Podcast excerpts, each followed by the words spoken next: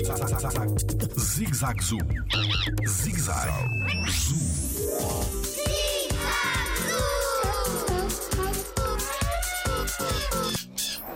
O que acontece quando cai um dente ao alligator? O meu nome é Tiago Carrilho e sou biólogo no Jardim Zoológico. Normalmente, quando olhamos para a boca dos alligators, vemos imensos, imensos, imensos dentes. E na realidade, sendo um animal carnívoro, ou seja, um animal que se alimenta de carne de outros animais, ele precisa destes dentes para conseguir caçar. Agora, normalmente o que acontece é que, como a sua dentada é muito, muito forte, ele pode eventualmente perder alguns dentes quando está a caçar. E para isso, ele arranjou uma estratégia para nunca ficar desdentado. O que ele faz é, sempre que o alligator perde um dente, volta a nascer outro, exatamente no mesmo sítio. E isso faz com que o alligator nunca fique sem dentes e faz com que o alligator consiga sempre manter o seu comportamento de caça.